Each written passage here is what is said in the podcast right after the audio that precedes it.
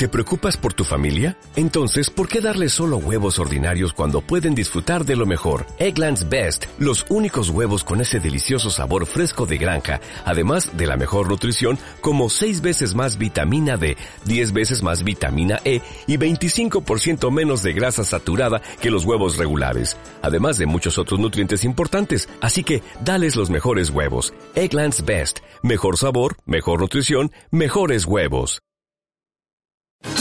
El puntual dato con Álvaro Alatorre García.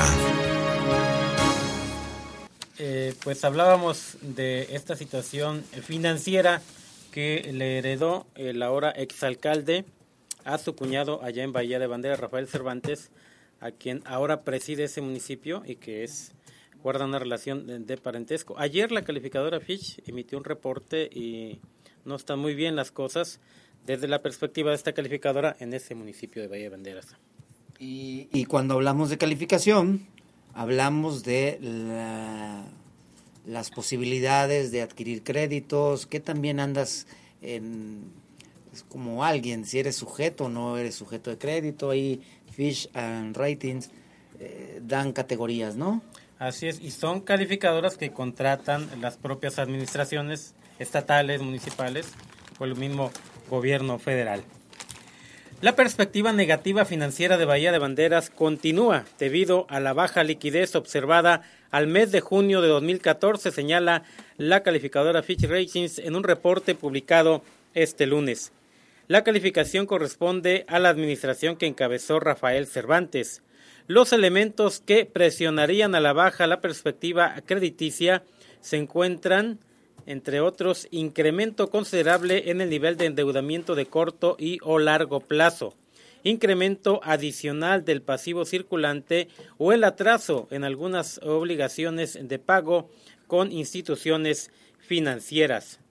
Por tercer año consecutivo, menciona la calificadora, es decir, durante todo el pasado gobierno municipal, la generación de ahorro interno, es decir, el flujo disponible para servir deuda y o realizar inversión, fue negativa, lo cual indica un margen financiero escaso para servir deuda. De acuerdo con las proyecciones realizadas por la calificadora, el servicio de la deuda de largo plazo sería superior al ahorro interno proyectado. A través del periodo de análisis, Bahía de Banderas registra balances financieros deficitarios, lo que refleja mayores gastos que ingresos. La fortaleza principal de la calificación de Bahía de Banderas corresponde al nivel de eficiencia recaudatoria, la cual es superior al 50% y se ubica muy por arriba al observado en la medianía del grupo de municipios calificados por Fitch.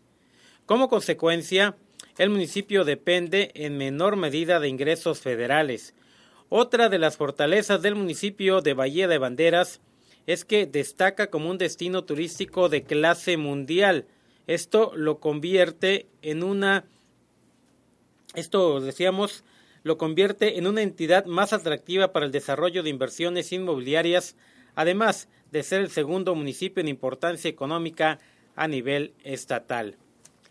Al 31 de julio de 2014, el municipio registró un saldo de deuda directa total de 267 millones de pesos, producto de dos créditos de largo plazo contratados con Bansi y HSBC con plazo de vencimiento hasta el 2033 y 2021 respectivamente. En cuanto a la deuda indirecta, Bahía de Banderas funge como aval del organismo operador municipal de agua potable. Tiene una línea de crédito por 9 millones de pesos a un plazo de 20 años. Como proyecto de obligaciones de pago futuras, el municipio contaría con un contrato de prestación de servicios. Este dotará de nuevas luminarias y proveerá el mantenimiento de las mismas por un plazo de 25 años. El monto contratado sería por 139 millones de pesos. Pues son más eh, los asuntos, los eh, señalamientos negativos que positivos que hace en este reporte Fitch Rating respecto del municipio de Bahía de Banderas. Pues muy complicada la situación porque encima del endeudamiento que hereda del cuñado, el actual alcalde, pues eso le impide contratar nuevos empréstitos que le permitan salir adelante. No entiende uno a veces, Álvaro La Torre, por qué municipios como este Bahía de Banderas, con tanta riqueza en la recaudación de las cosas, de la cuestión catastral. Y en general, recaudación en general. Sí, eh, a 24 años que tiene el municipio, pues no ha podido despegar y es que de pronto se dan pasos hacia adelante y hay quienes llegan como este hombre que gobernó en los últimos tres años más entregado a sus gustos personales, a satisfacer sus propios egos, que a resolver los asuntos de los habitantes de Bahía de Banderas. Y fíjate, Bahía de Banderas, una de sus fortalezas, eh, lo señala la calificadora, es, su nivel de recaudación que se ubica por arriba de la media mm, del total de municipios que califica Fish Racing. Sin embargo, la propia calificadora señala que Bahía de Bandera registra balances financieros negativos, deficitarios, lo que refleja mayor gasto que ingresos. A pesar de la recaudación de los ingresos propios, los gastos siguen siendo mucho mayores que los ingresos. Y es que se habla también de, de que el municipio, los funcionarios tienen verdaderamente salarios del primer mundo, ¿eh? Se creyeron el tema de que estando en, la, en uno de los paraísos turísticos de México y del mundo, pues del otro lado de la carretera, la, la margen izquierda, pues podían ganar esos salarios. Ganan en verdad demasiado y, y bueno, se requiere pues más que ganas y más que políticos y más que discursos para sacar adelante municipios.